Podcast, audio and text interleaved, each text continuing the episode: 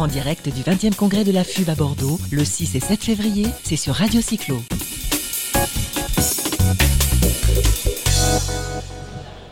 Allez, on continue Tour de France, le congrès de la FUB, euh, une des dernières interviews. Hein, le congrès touche à sa fin euh, à Bordeaux. On a le plaisir de recevoir, et vous comprendrez pourquoi, je vais vous l'expliquer, avec Athénaïs, nous recevons Priscilla Petit-Jean. Bonjour Priscilla. Bonjour Jérôme, bonjour Athénaïs. Bonjour Priscilla. C'est une longue histoire, on a rencontré Priscilla. Alors Priscilla s'occupe d'une association qui s'appelle Via Romana, elle est basée sur Lyon, elle va nous en parler, mais elle est toujours à droite à gauche avec son vélo ou sans son vélo. Elle fait la promotion de Via Romana. Donc voilà, on, s'était rencontrés sur le stand de, de l'Occitanie euh, au Congrès des maires de France. Et puis on avait fait une interview qu'on n'a jamais pu diffuser parce qu'on a eu un petit problème technique. On est heureux, on s'est couru après longtemps quand on va sur Lyon, sur Paris, ailleurs. Et on est heureux de l'accueillir. Alors Priscilla, Via Romana, redis-nous un petit peu ce que c'est l'association Via Romana. Alors Via Romana, en fait, c'est une association qui fait principalement euh, de l'urbanisme temporaire. Alors, qu'est-ce que c'est donc euh, En fait, euh, on propose des services aux collectivités qui ont envie de se projeter par rapport aux mobilités douces, aux mobilités actives. Actuellement, en fait, on manque complètement d'expertise pour pouvoir faire des projets qui ont réellement de la pertinence, du sens, de l'impact et surtout sur du long terme. Et du coup, bah, nous, on propose tout simplement de ne pas se jeter euh, corps et âme dans un projet sans y avoir réfléchi au préalable et du coup de venir tester et évaluer des solutions, on va dire, à petite échelle avant de se lancer. Donc, euh, un exemple, imaginez que vous avez dans une ville une discontinuité cyclable ou euh, ce qu'on appelle un point noir, donc un point qui est, particulièrement euh, dangereux ou difficile pour les cyclistes.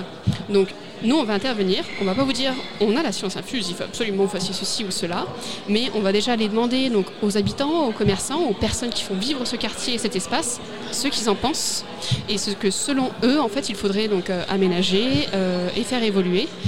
Euh, cet aménagement, cette espèce d'intuition, on va la réaliser concrètement pendant 1 euh, à 6 mois. Et on va mesurer cet aménagement, est-ce qu'il a été vraiment pertinent? Est-ce qu'il a aidé au niveau de la pollution atmosphérique, sonore, au niveau de la fluidité? On va y mesurer euh, donc avec des ressentis, des émotions, certes des personnes présentes, mais également donc, tous les outils de mesure technologiques qui sont à notre disposition, donc aussi bien donc, des appareils de comptage que des cartes de chaleur ou encore effectivement donc, des relevés atmosphériques. Et comme ça, on pourra revenir réellement vers les décideurs et leur dire bon bah voilà, euh, j'avais cette décision, cette intuition-là qui a été vérifiée ou pas. Ça, ça a été extrêmement pertinent, ça nous a permis d'avoir tel résultat. Ou ça, bah non, par contre, il faut absolument y éviter. Vous n'arriverez pas à contrôler le flux de cette manière-là, il faudrait tester autre chose. Et euh, comme ça, derrière, pour se lancer dans des politiques qui sont extrêmement coûteuses et extrêmement euh, décisives pour l'avenir de leur ville, ils ont quelque chose d'extrêmement clair qui permettra donc déjà de donner de la visibilité à leur politique, qui souvent, on va dire, reste soit anonyme, soit confidentielle, soit extrêmement critiquée.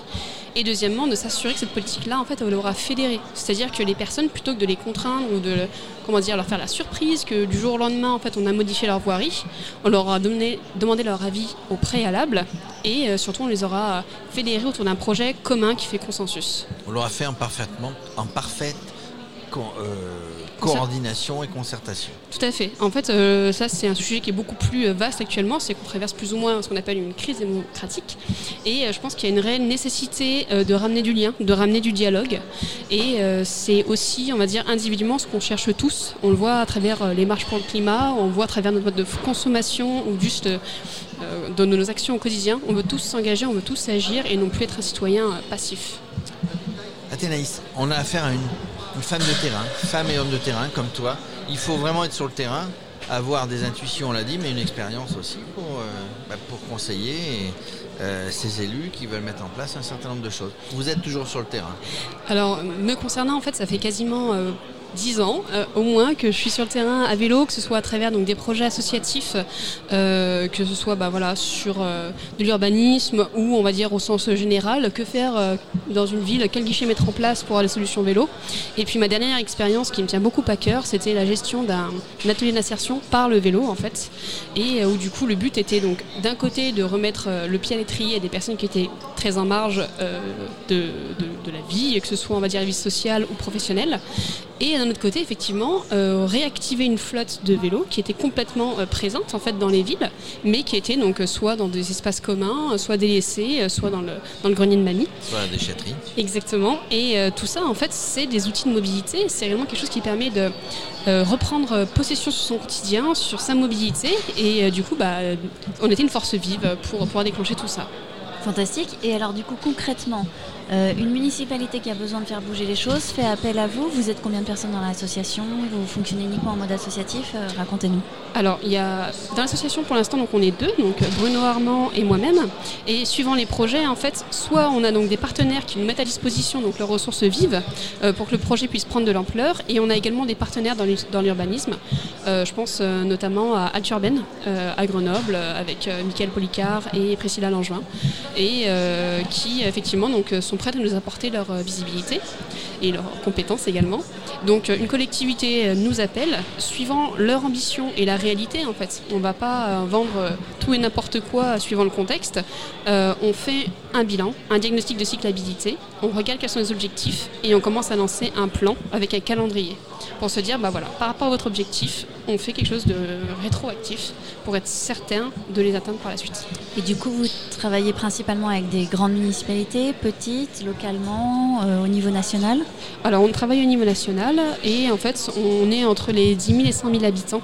Donc, euh, on a commencé euh, avec des, des, petites communes. le but, c'était, voilà, non pas d'être dans la dans l'exubérance, mais au contraire de faire des choses à notre échelle, de grandir et de se faire confiance au fur et à mesure.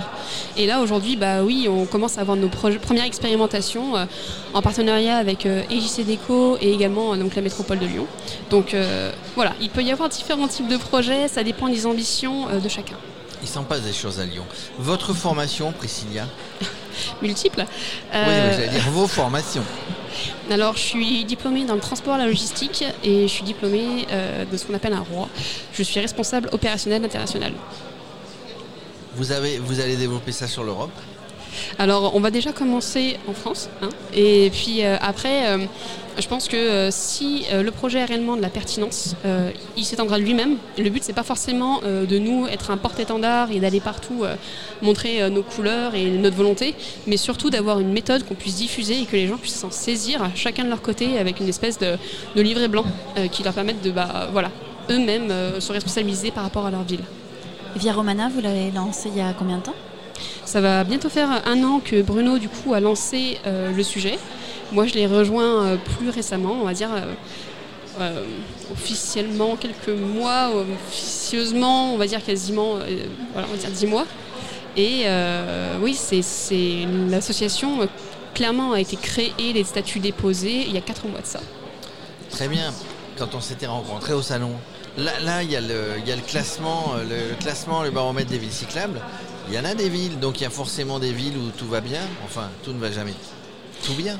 Mais des villes où ça va moins bien, il y a du, il y a du client à aller chercher là.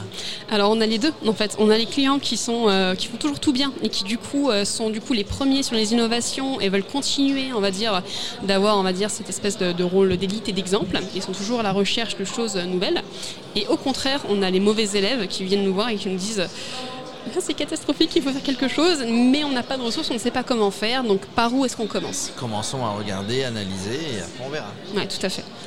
C'est des questions de budget, il y a de la volonté hein, dans toutes les communes, de... alors surtout que c'est un vrai sujet électoral, le vélo. il y a de la volonté, il n'y a pas forcément toujours les sous, mais voilà, cette volonté, ou alors on va susciter cette volonté euh, auprès des élus en disant, il faut y aller les gars. C'est assez controversé en fait suivant les endroits. Donc déjà il y a un argument qu'on retrouve tout le temps, c'est que quand euh, la personne qui décide fait du vélo, c'est fou, ça change tout. Euh, ça accélère les choses. Et après, euh, souvent, il suffit qu'on ait une seule personne dans l'équipe qui reste moteur, en fait, et qui nous permet en fait d'avoir un point d'amarrage pour effectivement que le projet se perpétue.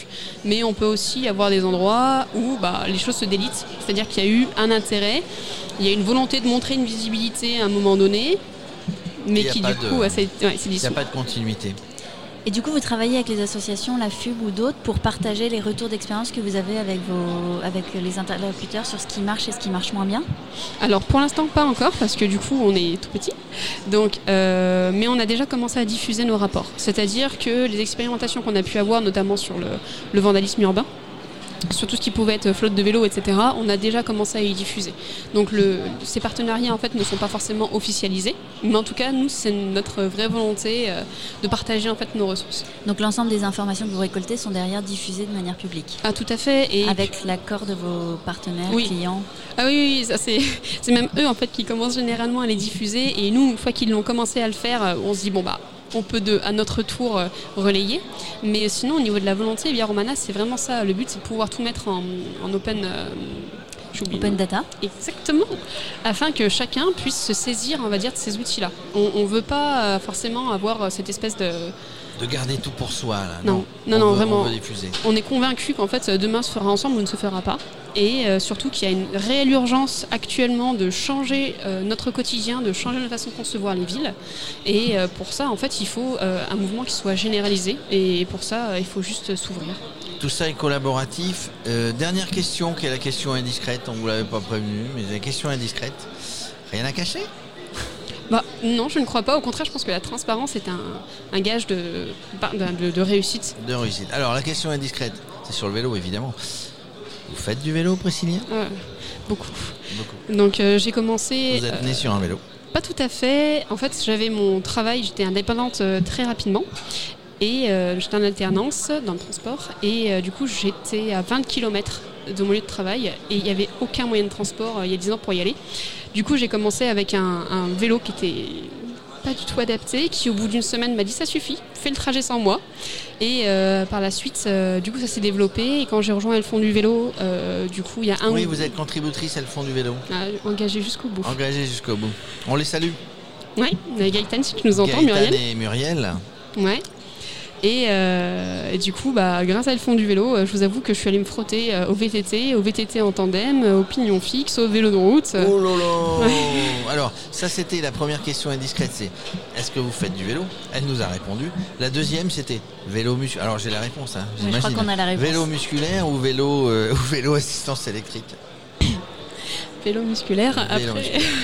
je ne juge pas, mais effectivement, euh, j'invite tout de même à, aux personnes à se poser des questions sur le fait que le vélo électrique est une tendance, une grosse mode, qui ça fait. Mais qui peut aider quand même. hein. Oui, bien sûr, mais nous allons aussi vers l'hydrogène en fait.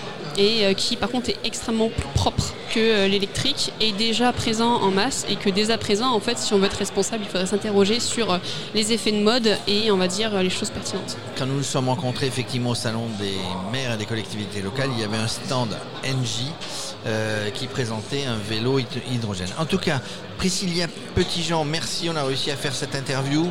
En plus, vous avez beaucoup de goût vestimentaire, vous êtes parfaitement raccord, euh, si l'image euh, vous montre, vous êtes parfaitement raccord avec le logo de Radio Cyclo, un petit peu moins, mais c'est vert et bleu, pas le même bleu, avec la FUB. En tout cas, merci, nous avons été ravis de vous accueillir et de passer un moment avec vous sur le plateau de Radio Cyclo. Merci à vous et puis euh, j'espère à bientôt pour plein À de nouvelles bientôt. aventures. À bientôt, Priscilla.